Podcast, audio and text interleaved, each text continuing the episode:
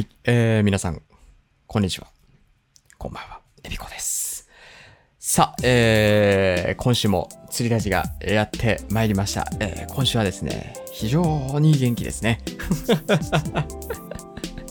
まあ、あのーちょっとね、いろいろ違うことをやっ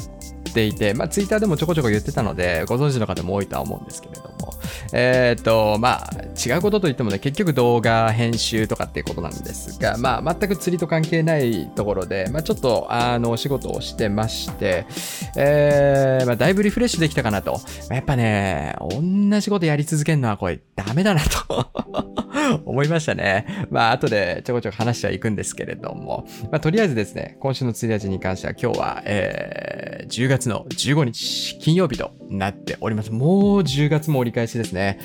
いや。ー、一瞬で、もう本当に一瞬で2021年終わりそうなんですけれども、えー皆さんいかがお過ごしでしょうか？えー本当にね、あの、秋のこの気温の上下、えー一日の中で起こる気温の上下が本当にしんどくて、別に風邪をひいてるとかってわけじゃないんですけど、夜はなんかやったらキンキンに寒くて、いや昼間は普通に暑いみたいな、半袖じゃないないときちいみたいなね、この気温の上下がね、なかなか僕はこうだるいんですよね。で、僕の今ね、住んでる家が、まあ割と老朽化が進んでいるというかですね。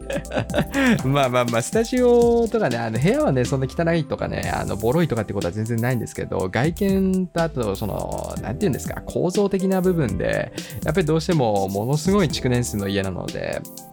夜ね、寒いんですよね。風が入る。まあ風っていうか隙間風が入ってきたりとか、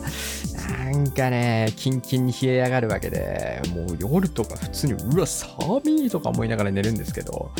まあ、かといって暖房つけるかっていうとそういうことでもないなっていう一番だからこの中途半端な感じがですね、まあ、僕はちょっときついなと感じているところではございます。まあ、皆さんは釣りラジオを聞いていただいている皆さんはですねまあね青物の秋ですから 今年最後のチャンスがいよいよ10月、11月やってきたぞということでね、まあ皆さんは釣りに勤しんでることかなと思います。あっちゃこっちゃ言ってるよっていう方のね、ツイートもたくさん拝見しておりますし、えーやたらめったら GT が釣れてたり しているのも目にはしておりますね。えー千葉県房総ではですね、わけがわからないですね。ジーソから30キロのヒラマサが釣れちゃったとかね。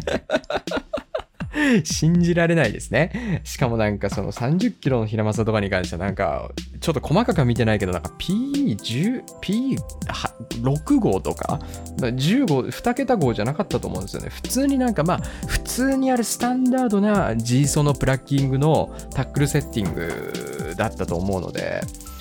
それで30キロのヒラ、もう、もうすごかったですね。異次元のサイズでしたね。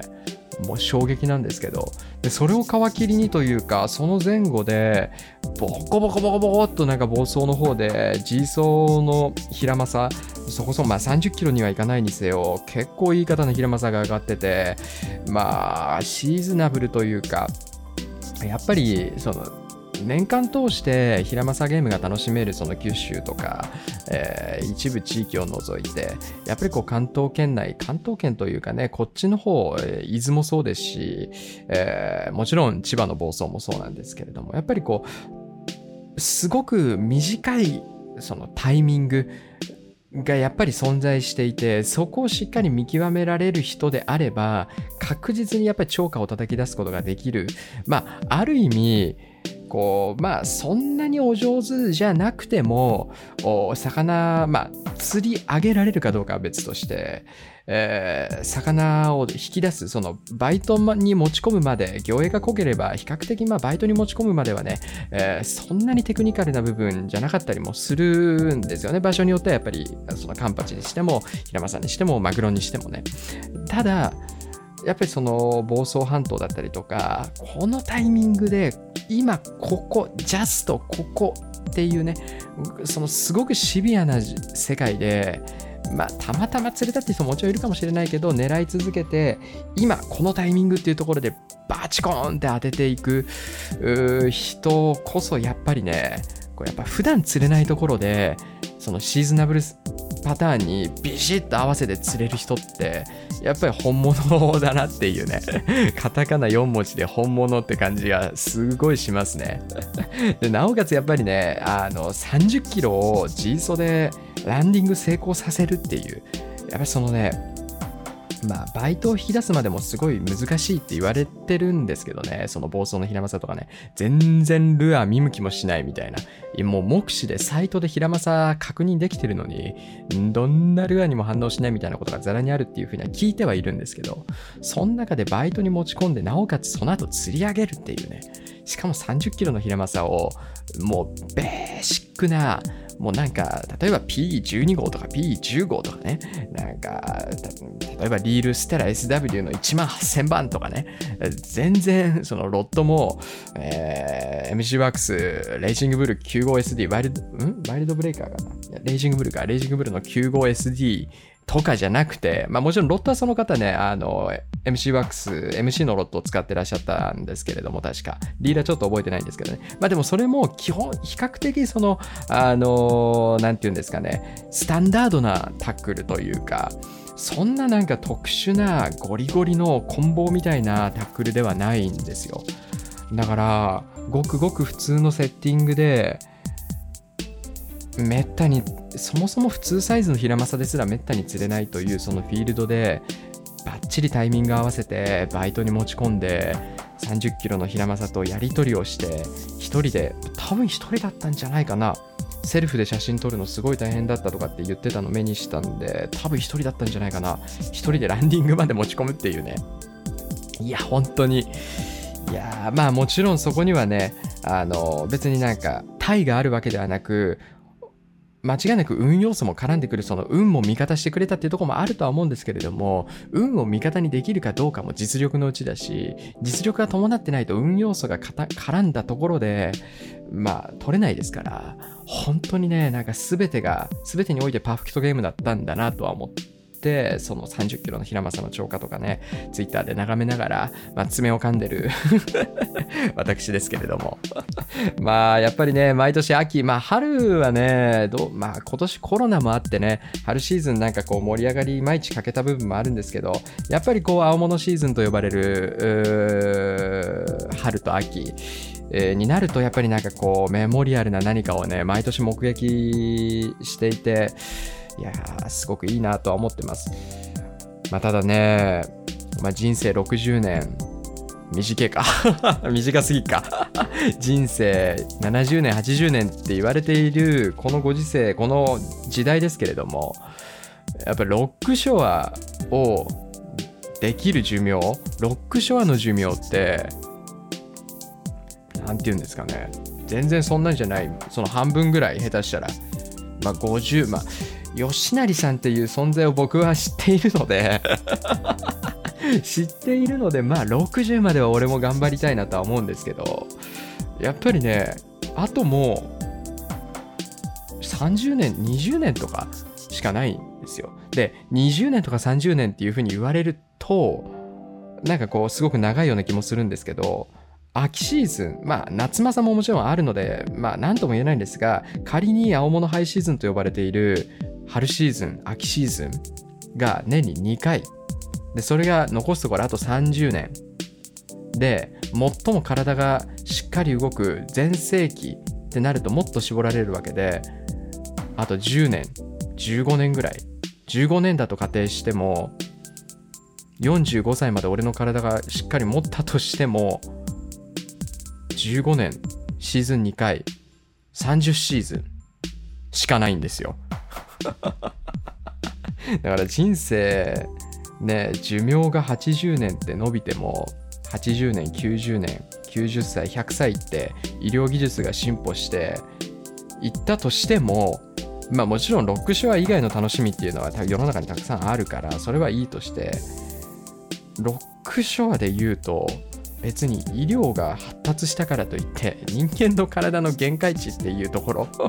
は別にそこは底上げされないですから寿命が伸びるっていうただそれだけなんで。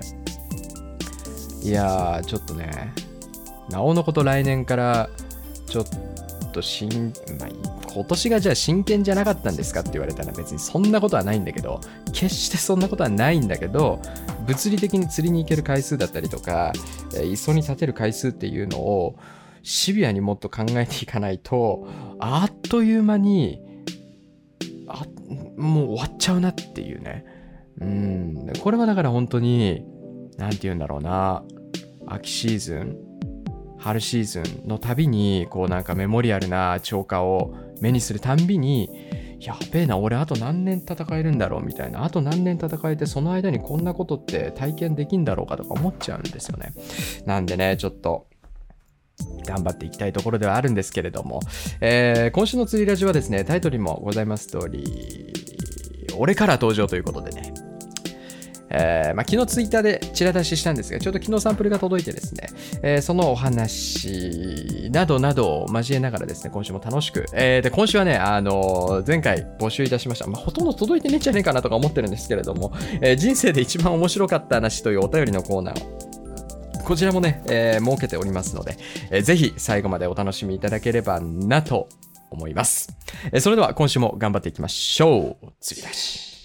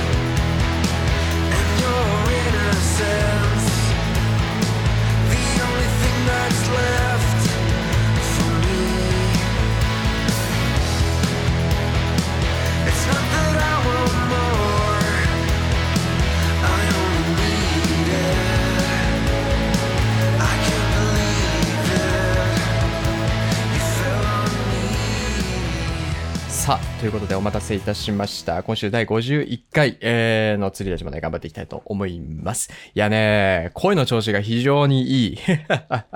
まずね、あのー、昨日、昨日、今週ずっとそうかね、昨日は特にずっと出ずっぱりでね、外で仕事してるんですけど、もう久しぶりにね、僕の半年間分ぐらいの日常会話を取り行ったんじゃないかっていう 誰かと一緒にいるみたいな仕事や生活を、もう、かれこれ長いことずっとしてませんから、僕。あのー、で、ずっと家で仕事をしてるわけですから、まあ、うちの坊主と喋、えー、るぐらい、まあ、うちの坊主喋るにしたってね、別にこんな会話はしないですし、で、あと喋る時といえば、えー、メーカーさんから電話がかかってきて、メーカーさんと打ち合わせをしたりとか、もうほんと月1、2回あるかないかで、で、あとビデオ、あの、普通の YouTube の撮影に関しては、まあ毎日1、2時間っていう感じですから、ほとんど声を発しないわけですね。で、声帯が整えられてないんですよ。ですから、あの、ここ最近の連れでずっとなんかカスカスななんか変な、僕もね、俺の声こんな感じだったかなって思う、思いながらね、編集とかしてたんですけど、ラジオに関してはね。あの、非常に整ってるなって感じでですね。まあ、やっぱね、まあ、決してそういう生活を希望しているかっていうと希望はしてないんですけれども、やっぱり人間、やっぱり外出て働くのが健全だなという気はしてます。まあ、あの、フリーランスの人とかね、外、あの、フリーランスの人でも、まあ、ずっと家に引きこもって仕事する人ってほとんどいないと思うので、特にカメラマンとかはね、あの、クライアントの撮影とかで、あの、外でいろんな人と絡んで撮影したりとかってことがほとんどだと思うので、特にだからね、YouTuber っていうのが一番特殊なんだなとは思ってますけどね。で、まあそんな感じでね、ツイッターでも話してたんですけれども、今月に入って2回ぐらいね、あの、もともと僕の YouTube をあのバックアップしてくれていらっしゃる会社があって、僕が困った時はいつでもその会社が助けてくれるみたいなね。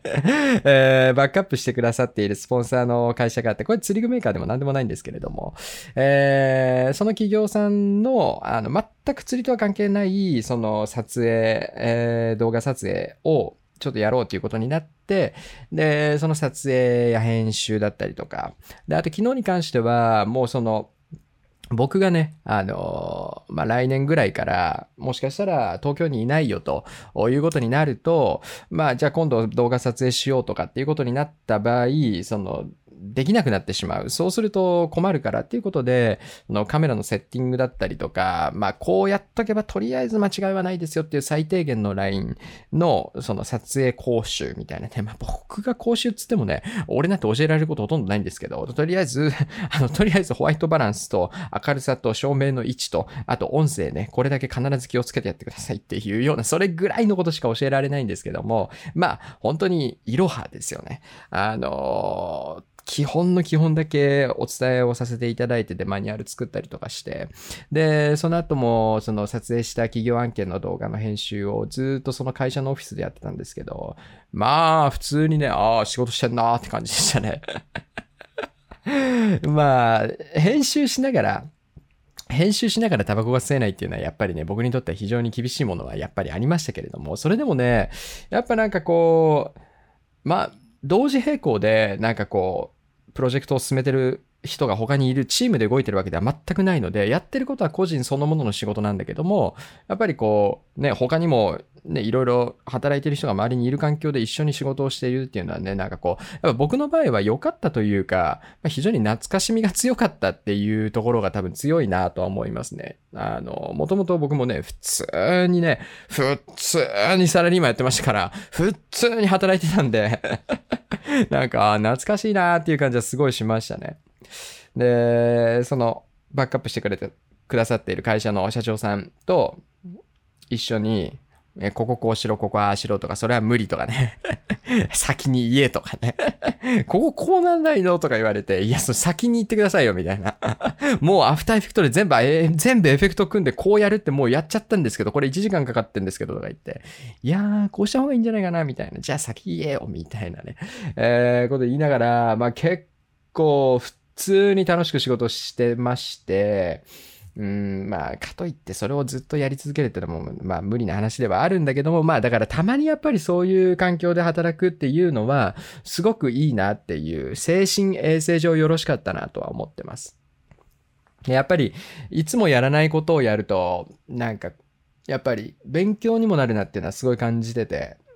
ちょっとね、あのー、話ちょっと飛びますけど、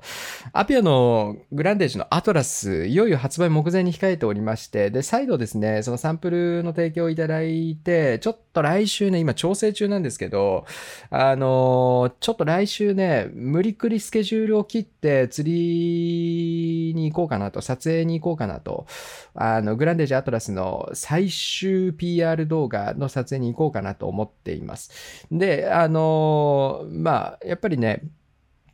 普段から、まあ、オープニングかっこいいとかね、皆さんにおっしゃっていただいたりとか、その、映像の編集がすごくかっこいいですみたいにおっしゃっていただいていてありがたいと思ってるんですけれども、よりちょっとね、あのレ、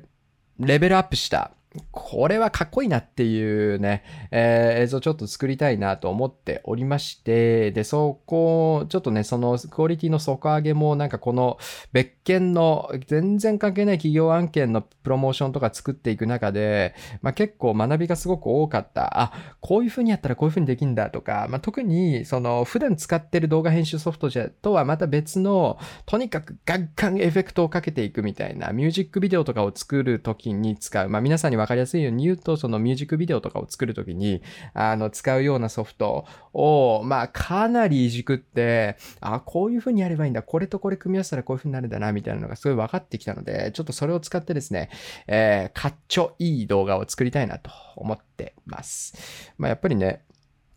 あのまあもちろん釣りだけやっててもいいんですけど、なんかこう関係ないことやることで、結構なんかモチベーションにつながるなっていうのはね、やってみて気づいたなと。だから、そのね、バックアップしていただいている会社の社長さんにはですね、まあ、とまあ、直接はあんま言ってないんですけど、まあ、非常に感謝してるなっってすごい、あの、まあ、結構思ってて、まあ、社長ももしかしたら、その、ね、まあ、最近僕、あの、結構、あの、ダークだったんで、ダークサイド寄りだったんで、もうしんどみたいな感じだったんで、あの、いつもと違うことをやったら、ちょっとリフレッシュになるんじゃないかなとか、もしかしたら思っててたのかもしれないんですけど、まあ、結果的にすごいね、えー、まあ、いい感じにね、まあ、もう、もう仕事自体も、まあ、まあ、歩く収まりましたし、えー、僕のモチベーションもね、まあ、別件の企業業案件をやることによって、僕のこう普段の動画にもですね、まあ、結構モチベーションつながったりしてる部分があったので、えー、ありがたいなというふうに思っております。はい。まあ、そんな感じでですね、あのー、まあ、映像編集に関してはすごい、まあ、根本的に僕はすごいやっぱ好きなんだなって感じておりまして、まあ特にもうこの企業案件やる中でもそう感じたんですけども、あの、まあ、あのちょこちょここれもツイッターでね、あの動画上げたりね、写真上げたりしてるんですが、あの、最新の iPhone、iPhone 13 Pro Max、これすごいですね。マジで？これもね、今、あの、来週その撮影するってことになると、あの、ちょっと今から構図練ったりとか、あれやったり、これやったりとか、その上で現場で、あの、釣りをしている時間を縫って、あの、カットとかね、いい感じのカットとかを撮っときたいので、今からね、ちょっと考えながらいろいろ YouTube で調べたりしてるんですけど、とにかくね、ちょっと小技聞かせればめちゃめちゃすごい映像作れるっていうね、ああの、まあ、一眼がいらないかって言われると全然そうではないんですよ、やっぱりね。致命的にやっぱり、あの、背景のボケ感とかに関しては、一眼はレンズで物理的に処理してるので、やっぱりその物理的に処理してるものと iPhone みたいにソフトウェアでボケ身を出している。要は、まあ、加工みたいなもんなんですよね。リアルタイムでこう、プロセッサーが加工をしてくれて、CPU が加工してくれてボケ身を出してくれてる。その性能がものすごい高いから、まあ、一般の人から見たらもう一眼も iPhone も変わんないだろうみたいなね、えー、ところまでは来てるんですけれども、ただ、まあ、じゃあ、その、わ、ねソニーの α、あの、α 7S3 とかね、30万、40万の機材をじゃあ導入するかって言われると、それもちょっとなっていうね 気もしていて、まあ、現実もね、無理なんで、来年、じゃあ、来年移住計画するっつってんのに、そこでね、えー、機材、ボカーンみたいな機材買うなんて無理なんで、僕は。だから、あのー、全然 iPhone で賄えるな、というふうには感じているので、す、まあ、釣り自体も結構楽しみなんですけど、まあ、アピアさんにもめちゃめちゃお世話になってますし、あと、ネイチャーボーイズのね、えー、スイッチライダーですね。スイッチライダー新色特化。えー、まあ、激闘シリーズもね、新色出ましたし、結構、こう、秋の新製品絡みだったりとかね、えー、いい感じでちょっとプロモーションの映像を作れればいいなっていうふうに思ってます。で、えー、っと、今お話ししましたようにですね、いよいよ、お待たせいたしました。まだ細かいところは決まってないんですけれども、えー、ネチャーボーイさんから登場しております、ライトショアジギング専用ですね。メタルジグ、スイッチライダー。こちら、俺カラーがですね、サンプル仕上がってまいりました。ありがとうございます。マジでね、ほんと感謝しかないというかですね、感謝というか驚きというか、本当ありがたいなと思ってるばかりなんですけれども、いやー、本当にね、あのーまあ今年に関してはね、本当に超過も上げられてないですし、あの、フィールドに立てたのも、まあ春シーズンはめちゃめちゃフィールドには立てたものの、結局超過が出てないので、なんとなく、なんとなくというか完全に不完全燃焼、完全に不完全燃焼なんですね。で、まあそんな中でも、こう、ネイチャーボーイズさん以外ももちろんそうなんですけれども、応援していただいて、ネイチャーボーイズさんに関しては、あの、エビコさんがフルグロー大好きという、フルグローだけ使っときゃ釣れますみたいに言ってるっていうのをね、あの、担当の方がもうご存知で、で、スイッチライダーの新色、フルグローで出そうと思ってるんですけど、ちょっとエビコさんの監修をお願いしたいと、まあ監修って言っていいのかどうかわからないですけど、ど、えー、エビカラーということでね、出しませんかっていう打診をいただいて、で、まあ、しっかり起動、起動というか、しっかりね、あの、サンプルまで持って行っていただいて、まあ、ほぼ発売はもう確定と、僕がなんか不祥事を起こさない限り。僕の名前が入ったカラーで発売されるということでですね、いや、本当に感謝しかないなと思っております。で、まあ、このスイッチライダーのサンプルを使った、え、新色のサンプルを使った撮影もちょっと、あの、一緒にやっちゃえればなと思うんですけれども、まあ、ちょっとやりたいことがね、結構、まあ、魚を釣りたいと同じぐらい、ちょっと、その、お仕事としてやりたいことが結構あるので、まあ、ちょっと頑張ってスケジュール切ってこうかなと思ってるんですが、まあ、どうなるかわかりません。天候次第というかですね、えー、ジャスト今日明日とかベタなぎなんですけれど、ベタなぎっていうか結構いい感じのなぎなんですけど、あのー、ちょっと厳しいなと、今週は厳しいなっていうところで、で、来週、どうにかね、なぎの日を狙っていけないかなっていうふうに今ね、ちょっとマイケルと調整中ではあるんですが、えー、なんかうまくいかないような気がしてましてですね。ちょっと、あの、最も来週良さげなところで、マイケルに聞いたら、そこはもういっぱいみたいなね で、ちょっと今別日でどうかなっていう調整をしてるとこなんですけれども、まあちょっとできれば言っときたいなっていう気はしてます。で、ただですね、再来週からですね、僕ちょっとあの、東京離れますんで、で、東京離れるのと、えっ、ー、と、あとはですね、あの、ま、いろいろ、もろもろね、あの、やらなきゃいけないことを全部そこにちょっと、ぶっ破してるんです。あの、2週間ぐらいかな。トータルで来週の頭24日、25日あたりから24日あたりからかな。えー、2週間ぐらいぶっ通しで、あの、やらなきゃいけないことのスケジュール切りまくってるので、ちょっとですね、そこら辺は動画ちょこちょこ上がる感じ、ため撮りがどれぐらいできるか今頑張ってるんですけど、えー、ため撮りとかの対応になるかなと思っていまして、まあそれが終わればですね、あのもう完全に、えー、自由に動ける感じにもなりますから、そこでまた調整はしていきたいと思うんですけど、釣りのスケジュールに関してはね。まあ、そんな感じで、えー、まあ皆さんにですね、また、ドキドキワクワクのね、あの、実況動画お届けできるようにですね、頑張っていきたいなというふうに思っております。まあ、本当にね、まあ、僕の実況動画はね、かなり特殊というか、うん、こだわらなくていいこだわりがすごい詰まってるので あの、正直、正直ですよ。めったに出会わないんですよね。あの、いや、あのね、僕が作りたい、これが俺の作りたい釣り動画だっていうね、動画には出会わないんですよ。だから、俺が作りたい動画っていうのは、一般的にその言われてるですね、あの何ですかね。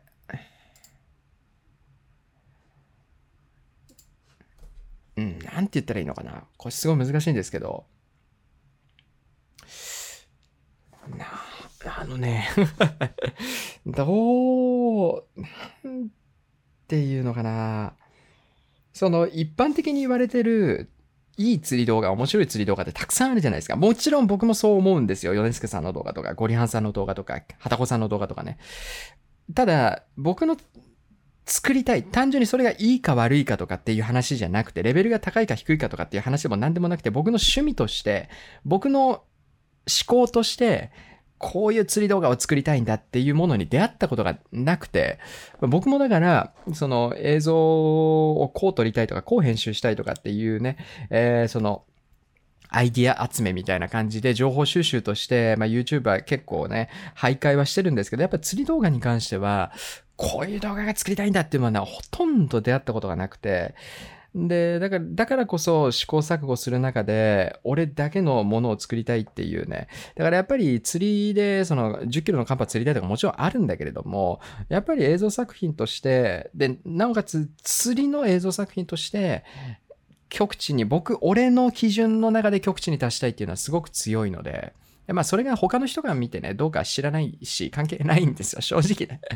正直。だからまあ、例えば釣り動画といえば、あの、楽しくは、楽しくやっているみたいな、そのキャラクターとしてね、どちらかというと、えー、コメディ寄りの、コメディというか、なん、なんていうかな、バラエティみたいなね、その、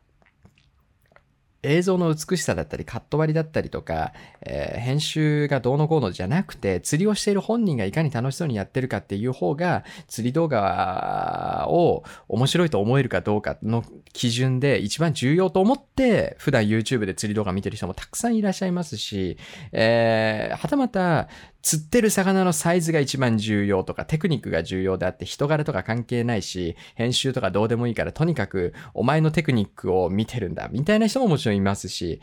あの、視聴者さんによってやっぱり、あの、見るポイントって違うので、それによって、その見るポイントによって、この人の動画が好きで、この人の動画が好きじゃなくてっていうのが分かれるわけですから、トータル的にこの人の動画はどうこうとか、そういうことを言いたいんじゃなくて、シンプルに俺の作りたい釣り、え釣り動画、を、の中で、やっぱり極地に達したいという思いもすごく強いので、まあ、やっぱりそういうところで言うと、あの、なんて言うかな。やっぱりこう、まあ、極論釣りに行かなきゃいけないっていうね、ものももちろんあるんですけど、まあなんかその映像に対する、こういう絵を作りたいとか、ああしたい、こうしたい、それすらも、ちょっと前までだいぶモチベーション下がってたので、何もできねえな、このままだと、みたいな。ちょっときついな、これ、みたいなところがすごい逆に大きかったので、物理的にもう釣りに行けないみたいな、スケジュール的にも物理的にもちょっと今は釣りに行けない、なんとか来年まで持ちこたえねば、みたいなところに、こう、心の比重がすごい重をのしかかってたので、ズーンってなってたので、まあ、改めてね、まあ話はだいぶ前に戻りますけれども、こう、企業案件の撮影とか編集とかする中で、やっぱ俺釣りの動画きちんとやっぱ作りたいなっていうね、ところが、こう、ぐっとこう芽生えてまいりましたので、頑張っていきたいなというふうに思っております。はい。さあ、えー、というわけでですね、えー、ちょっと、一旦休憩を挟む前にですね、えー、前回の釣りラジのお便りチラチラっとね、見ていきたいなと思いますが、あの、お便りの面白い人生で一番面白かった、えー、話の釣りコーナーに行く前にですね、話の釣りコーナーじゃないな。人生で一番面白かった話のコーナーに行く前に普通のお便りいただいておりますのでですね、ちょっと見ていきたいなというふうに思っております。えー、膝小僧チャンネルさん、いつもありがとうございます。お疲れ様です。えー、釣りラジ50回おめでとうございます。一軒家確保できたら泊まりに行きます。えー、朝から朝まで 釣りをしましょう。寝重ねえよということで えー、お便りいただいておりますが、えー、そのお便りに浜友さんから、五島まで車でフェリーに乗るなら片道2万、生身で行くなら手荷物2個までになっております。ということでね 九州は九州でも鹿児島方面の方とか特にですね、まあこれは鹿児島じゃなくてもそうなのかな。えー、意外とね、えー、交通リスク、交通コスト、えー、遠征コストがかかりますよというね、え、ご指摘をいただいておりますけれども、ぜひ遊びに来ていただければなと思います。え、続いて、テラパパさんですね。いつもありがとうございます。やったね、祝50回ということでありがとうございます。え、来シーズンに向けてがっつり充電していってください。え、南方移住ガチロックショア動画心待ちにしておりますということでありがとうございます。ございまあ、そうですね。充電というよりも、えー、これは貯金ですね。来シーズンに向けてがっちり貯金をしなきゃいけないんですね。えー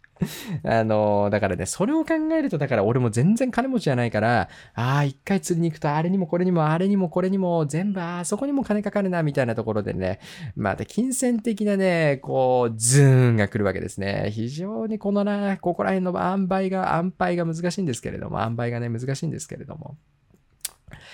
いやー、まあちょっとね、釣りもね、えー、まあそろそろ行きてえなっていうのもシンプルにあるので、ちょっとね、頑張っていきたいなと思っております。ありがとうございました。続きまして、ノースリーブマッキーさん、祝50回おめでとうございます。ありがとうございます。えー、仕事で六本木の店舗立ち上げで関西から東京に3ヶ月ほど、3ヶ月間ほど行っていた頃は、麻布の家からチャリで六本木の店に行き来、行き来、仕事してトレーニングするため、えー、チャリで東京体育館までほぼ毎日通ってました。マジで。マジでマッスルだよな。明日は三重までエギングと青物地に行ってきます。えー、今更ですが、19番キッシュ散財したので、墨付けします。墨付けしてきます。ということでお便りいただいております。ありがとうございます。マジ、ライトゲームにはバンキッシュほどいいリール俺知らないからな、本当に。まあ、エアリティとかもいいんだけど、まあ、やっぱりね、よりライトにっていうね、なんかこの、やっぱ巻いた時の軽さ、感度の高さとか、その、単純な重量による、こう、ライトさ、重さによるライトさじゃなくて、すべてにおいて、こう、ライトというか、リールが空気なんですよね。本当にね、バンキッシュは。まあ、だから本当に突き詰めた繊細なライト。だから、アジングとか、えー、エギングとかに関してはバンキッシュ今のところ俺も一択だなっていう気はしてますけどね。まあエギングも全然やってないんですけどね、最近って。やれよって話なんですが。えー、続きまして、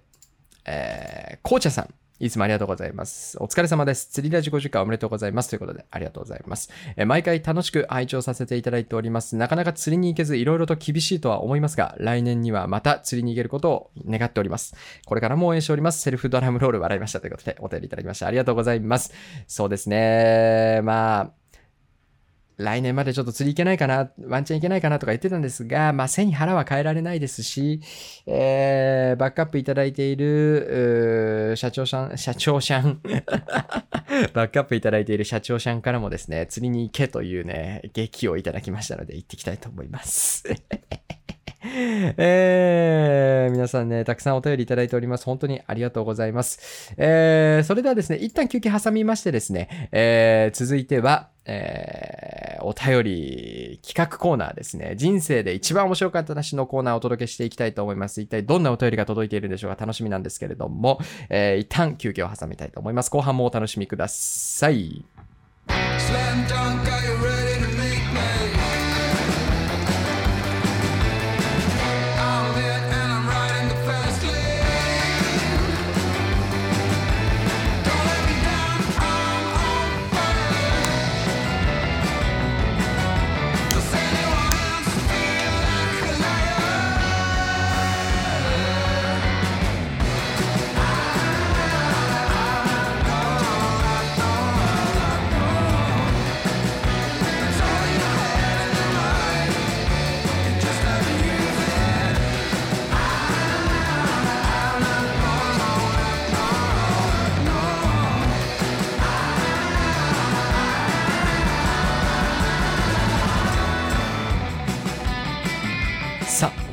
たしました。えっとですね、ちょっと全然関係ない話なんですけど、昨日かな、一昨日かな、あの、公正取引委員会からですね、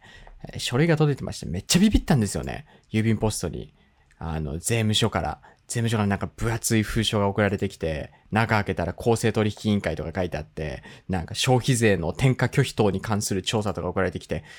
やべえとか思ってね まあ僕もね、やっぱりフリーランスでギリッギリまでやっぱり税金絞りたい。申し訳ない。まあね、こう本当にね、ちゃんと税金払っている方も世の中にたくさんいらっしゃると思うんで、あんまり大きな声では言えないんです、言えないんですけれども、やっぱりコストっていうかね、YouTube もめちゃめちゃコスパ悪いので、やっぱり極限までこう経費とかね、ね落として、こう税金をね、削減はしていきたい。やっぱりどうしてもそうなってしまうんですよね。そうじゃないと生きていけないですから、あの、やってるので、うわ、なんか、の、なんかご指摘かなみたいな。税務署からご指摘入ったかな追加、なんか、追徴課税みたいな、なんか、そういう話みたいな。ええー、とか思って 見てたんですけど、今、チラチラチラとツイッター見てたら、フリーランスで映像やってる人も、あの、これ全然、あの、毎年来るけど、一度も繰り返したことないみたいにね、ツイートしたんで安心しました。で、ラジオの辺、ラジオの収録終わったら、ちょっとその書類、隅から隅まできちんと読まなきゃいけないかと思ってたんですけれども、えー、そのままポイしようと思います。えー、さあ、というわけでですね、第50回、前回の釣りラジでですね、ちょっとお便りのコーナーね、ちょっとずつ面白くしていこうということで、えー、企画やりたいということでね、えー、前回のお便り、えー、釣りラジで、えー、人生で一番面白かった話を募集させていただいたんですが、あんまり実はね、ないんですね。あんまりないんですね。あまりないんですが、えー、お送りいただいた皆さんの中から面白いトーク、面白いエピソードをですね、えー、お話ししていきたいなというふうに思います。えー、清流堂さんですね。いつもありがとうございます。50回お疲れ様です。生放送を含めるともう少し数が増え、増えるので、そう感じるのでは。ああ、なるほどね。ああ、釣りラジ50回とか、その回数の話ね。確かにね。えー、自分は4、5年前のギャラクシーを使ってますが、指紋虹彩認証が搭載です。iPhone は何をしても買ってもらえるんですね。僕の iPhone がね、あの、スイカ使うときにうんぬんかんぬんって話ですね。えー、面白かった話ですが、10時間生放送での、はあ、やりましたね。10時間生放、耐久生放送やりましたね。えー、ゼク騒動です。いろいろな要素がうまいタイミングで重なった騒動だと思います。エビちゃんの煽りが面白くしたと思も言えますが、これからも100回に向け放送頑張ってください。楽しみにしています。ということで、お便りいただきました。ありがとうございます。あのゼクソードはめちゃめちゃ面白かったですね。本当に。まあ今、この釣り出しを聞いていただいている皆さんはもうもうほとんどあのゼクソードすごいボリュームで救急車取ってきましたけども、あのゼックソーダもう皆さんご存知だと思いますから、今更またね、そのことのあらましを話すようなことはしないんですけれども、あれは僕も一番面白かった。生放送歴の中で一番面白かったなと思ってますね。えー、武蔵原のりゆきさんですね。いつもありがとうございます。これはがっつりエピソードいただいております。えー、友達から聞いた話ですが、今でも集まれば毎度酒のつまみとして語り継がれていますということでですね、いただいているんですが、昔、イケメンな友達と大人のビデオコーナーに入り物色をしていました。そのイケメン友達に、これ一回見てみて意外といいから、とアニメ系のものをおすすめ、えー、されましたが、は、そんな見ねが、かっこそんなものは見ないような意味、と散々馬鹿にされ拒否られました。しかし、しぶしぶレンタルすることになったようです。そして、シャーなしに借りるわ、と、ブツブツ言いながら、イケメン友達がレジで会計をしてもらっていると、店員さんが一言、この商品は一度レンタルされていますが、よろしいでしょうか？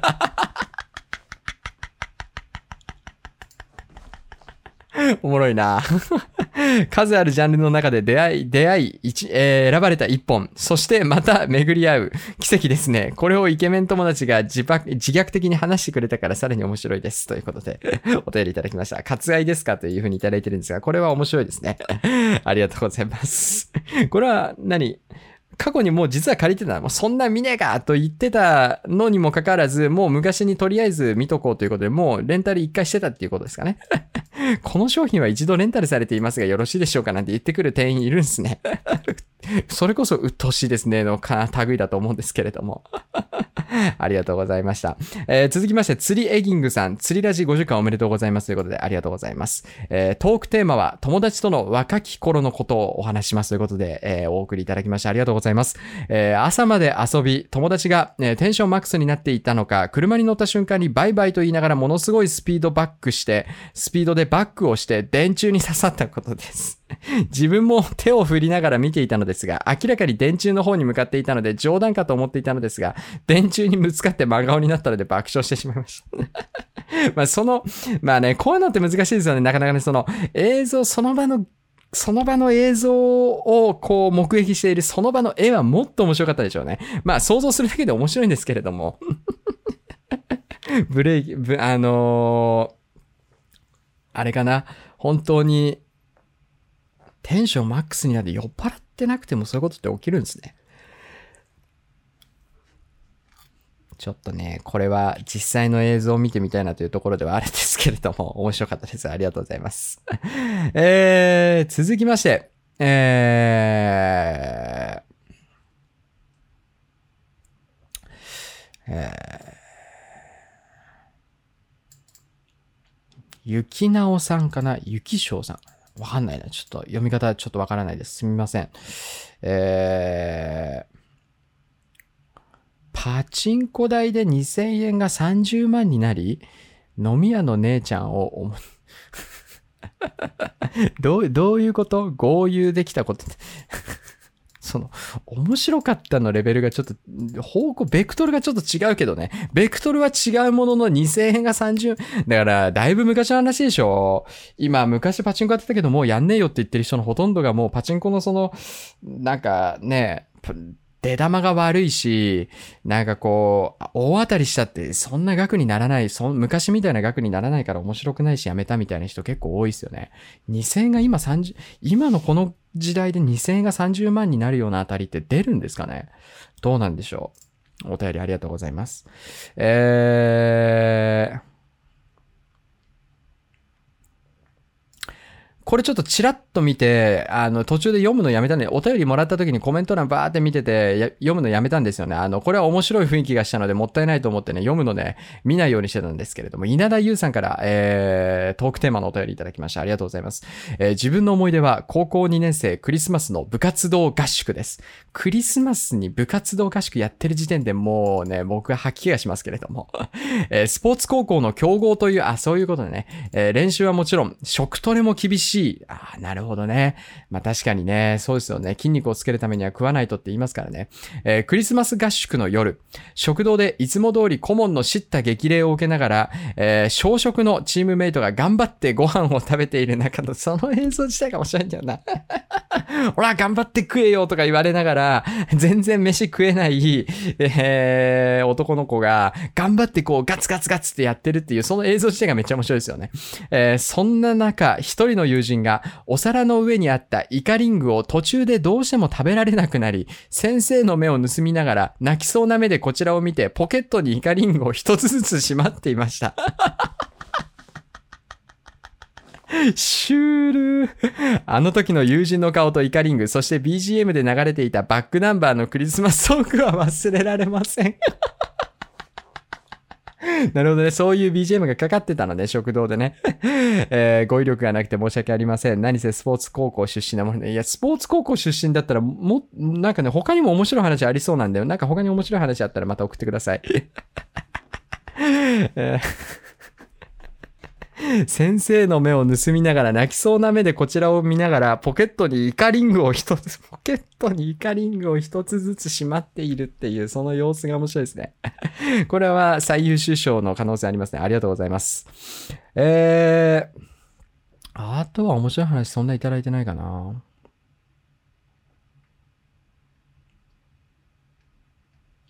えー、初心者ぐら慎吾さんからですね、えー、忘れ物ね、そうね。そうね、忘れ物ね。友達の家に、えー、友達とスノボをしに行くことになり、友達の家に迎えに行ったら準備をしていなかった友達が焦って準備をしていたので、自分がゴーグルとかの小物は忘れやすいから焦るなよと言っていたんです。準備が終わり、ボートを車に乗せて出発して、ボー、あ、ボートじゃねえ、ボードを車に乗せて出発して道中楽しく移動し、朝一番に到着したので、えー、みんなで準備を始めていると、後ろから友達の叫びが、ブツ忘れた まあまあまあまあまあまあまあ。あるあるですよね。ただね、その、うん、あまあ、こういうおこごとは言いたくないんですが、まあ、ブーツは正直ね、レンタル効くんで レンタル効くんで、まあ、そんなになんか衝撃性はないかな、みたいな気はしてますけどね。その、いや、ちょっとイカリングをポケットに一個ずつしまいながらの話などにこれを言ってしまうとですね、なかなかちょっとあれなんですけれども。えー、お便りありがとうございました。えっ、と、引き続きですね、ちょっとお便りのコーナーはやっていきたいんですが、そうですね、うーん、なんかいろいろ難しいんだとは思っていて、まあ面白い話、人生で一番面白かった話っていうハードルがちょっとあれかな、あれだったのかなとかも思ったりしてるんですけども、来週のお便りのコーナーはですね、どうしようかな。え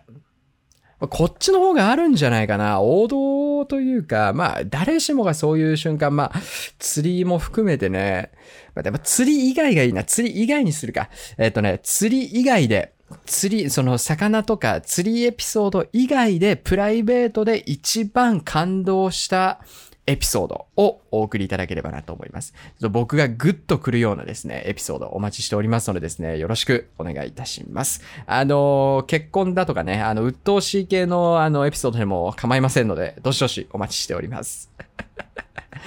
えー、それではですね、えー、いつも通りお便りをちょっと読んでいきたいと思うんですが、前回ですね、あの、ブルースナイパーの 910H が短いって話したんですが、短くないよというふうに他方からご指摘をいただきましてですね、申し訳ございません。ありがとうございました。まあ、僕がブルスナに全然ミリも興味がないっていうのがバレてしまったんですけれども、えー、ツイッターの DM でもですね、ちょっとあの、みじ、あの、実はブルスナの910は短くないんですよねって話をいただきましてですね、すいません。ありがとうございました。えー、というわけでですね、他にもたくさんお便りいただいております。えー、ロックアングラータカさんですね、いつもありがとうございます。えー、祝釣り出し50回ということでありがとうございます。えー、これからもエビちゃんのえ日頃から、えー、これもエビちゃんの日頃からの努力の賜物と拝察いたしますということで、ありがとうございます。えー、これからもご健康にご留意され、ますますのご活躍をお祈りもし、なんか、なんかす、うん、僕そんな、そんな偉い人じゃないんでね。え、ますますのご活躍をお祈り申し上げます。え、陰ながら応援させていただきたいと思います。エビちゃん最高ということでお便りいただいております。ありがとうございます。いや、非常に嬉しいですね。こうやってね、あの、ずっと応援していただいている方がね、今でもこう見ていただいているっていうのは僕もすごくね、あの、嬉しいなと思っております。えー、あとはですね、ちょっとですね、今日あんま食欲なくてね、昨日久しぶりにお酒飲んだってのもあってね、あんま今日食欲なくて、ちょっと腹減ってきたんで頭回んなくなってきた感はあるので、この辺りにしたいなとも思ってるんですけれども、あのー、ご質問をね、お便りでいただいてるので、ちょっとそれはお答えしておかねばっていう感じはあるんですが、どこ行ったかな？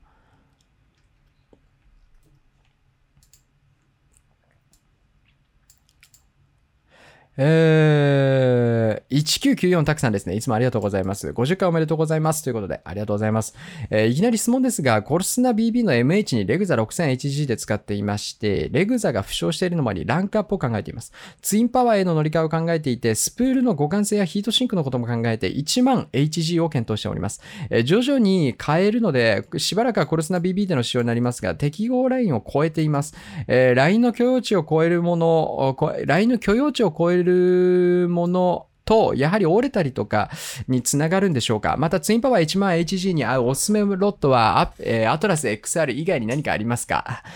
ちなみに、えー、フィールドは鹿児島ですということで、お便りいただきました。ありがとうございます。あの、おすすめロットはもうアトラスと XR 以外にありません。はい。まあ、プラッギングをやるんだったらシュアゴリラ R っていう手もあるんですが、シュアゴリラ R 手に入らないんでね。なんとも難しいですよね。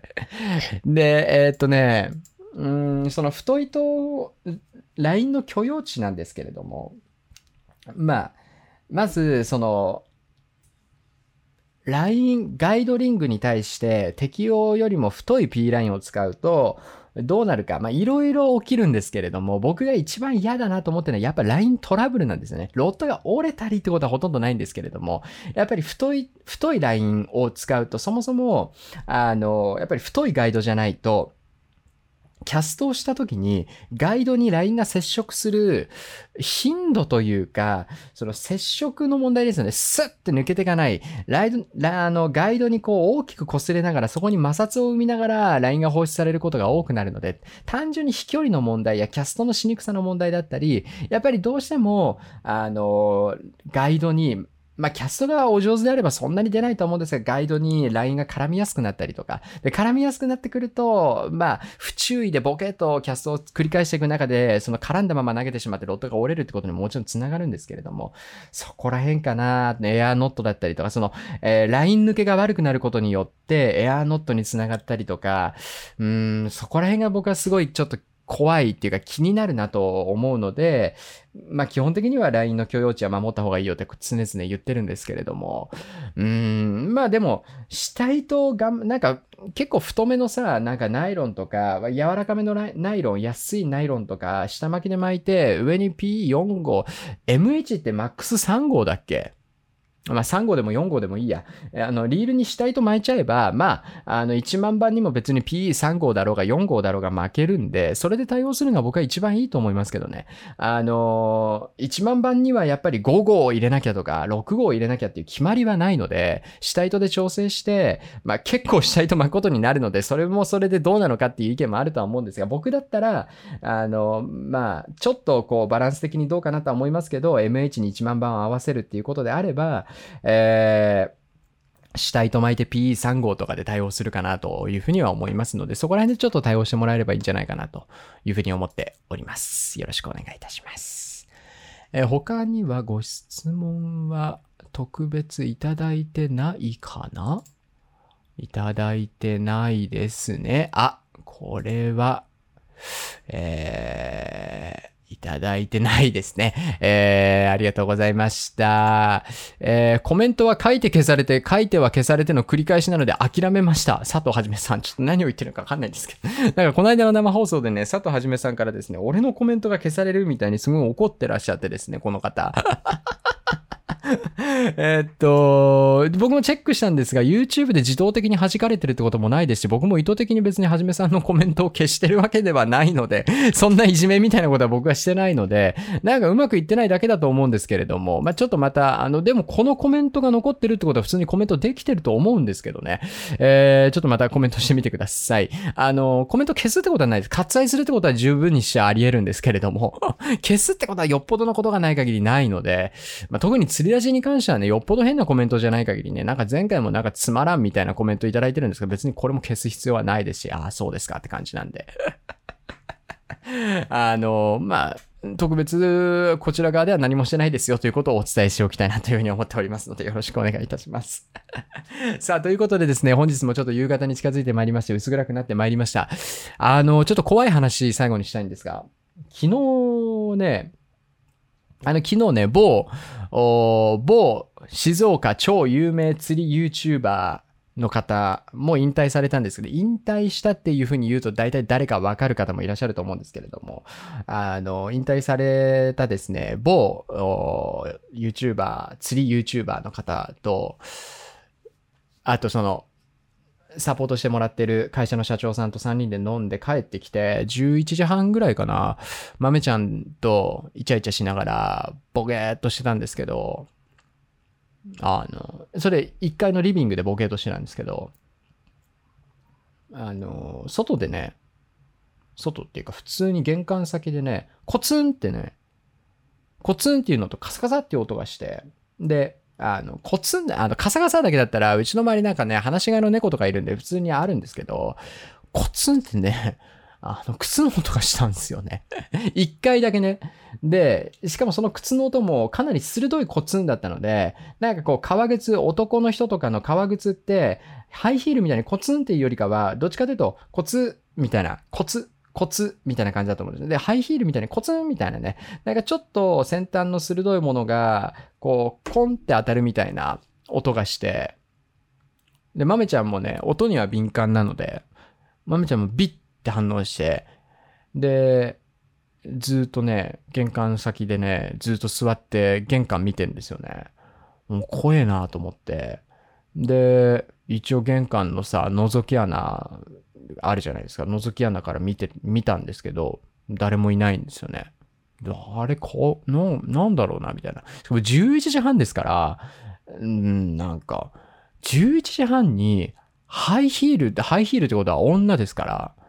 ね、11時半に、しかも俺の家って、あの、ちょっと、大通りから1個入ったところの、しかも、その、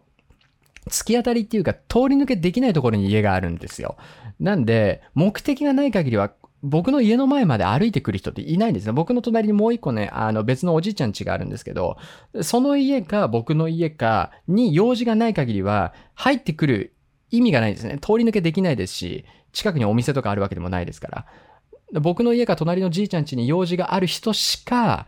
その、こっちに入ってこない立地にもかかわらず夜中の11時にハイヒールの足音がコツンっていうね、しかも1回だけ、なんかコツコツコツとかじゃなくて、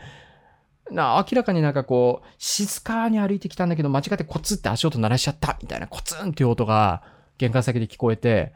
おかしいなと思って、でも覗き穴見てもなんもないし、で若干カサカサっていうね、音もしたし、うちの家雑草生えまくってんでね。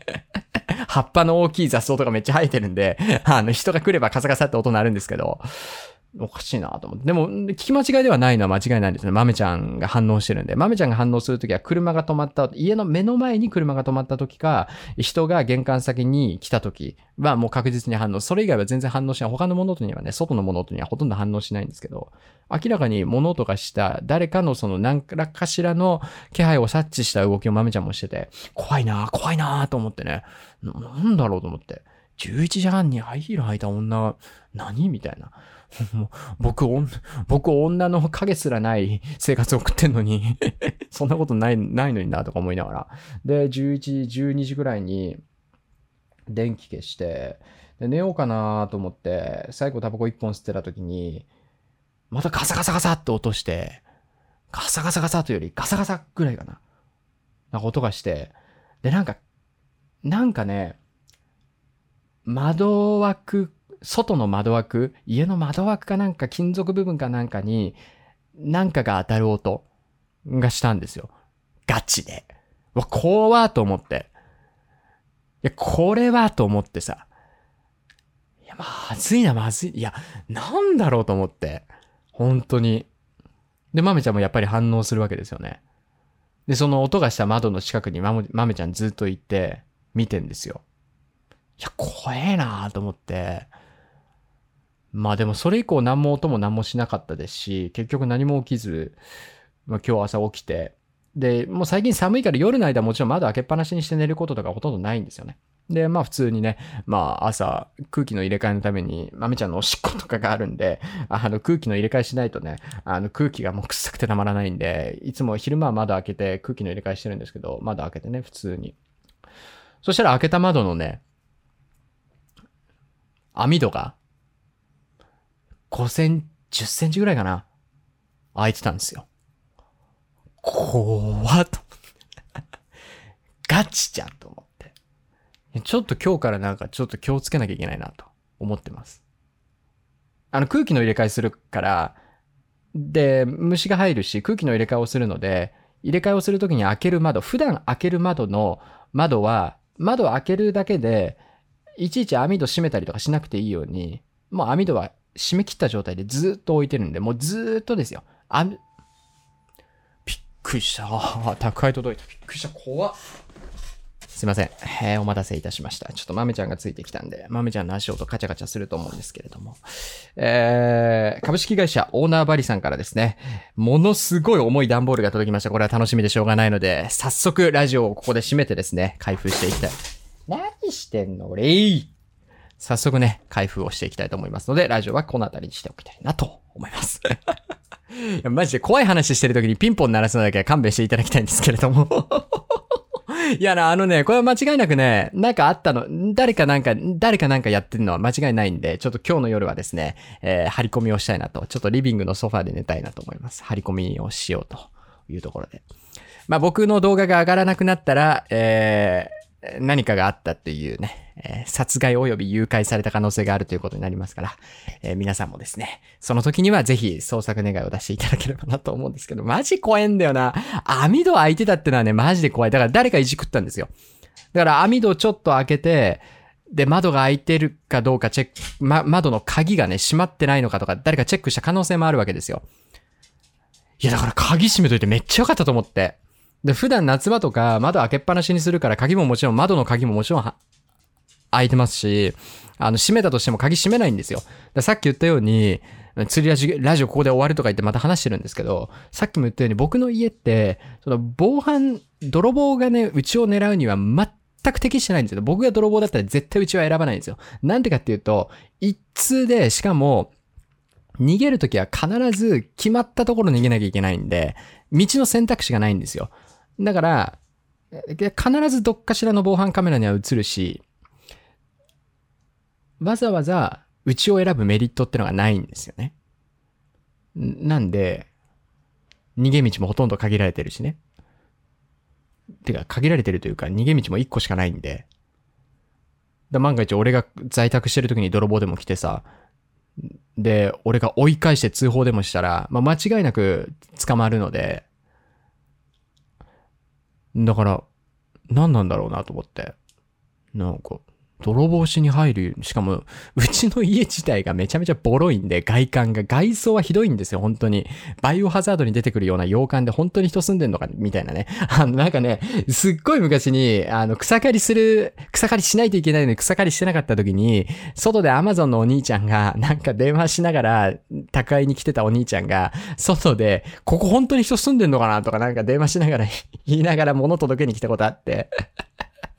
俺たまたまそれ聞いちゃってうっせえなこいつ失礼なやつだなとか思ったんですけど、まあ、草刈りしてない俺が悪いんですけどね。まあ、それぐらい配達をしてくれる人も、ここ普通に人住んでる家なのみたいな思うような家なんで、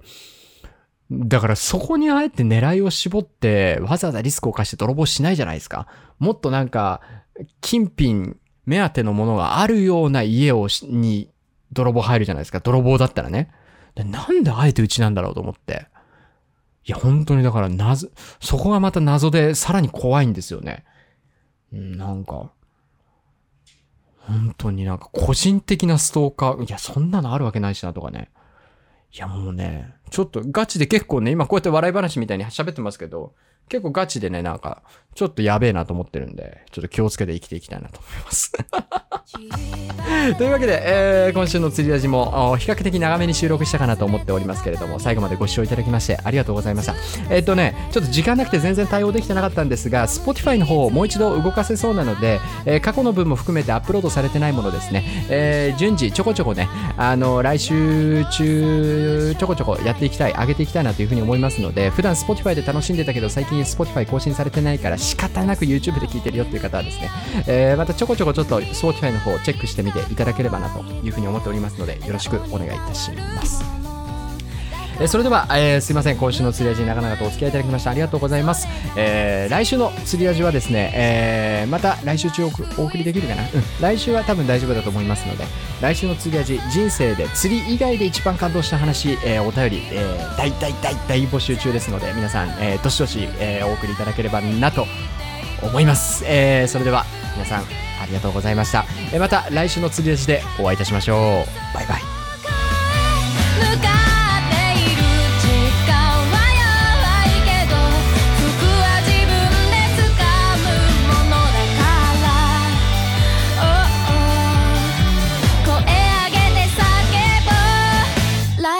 is good.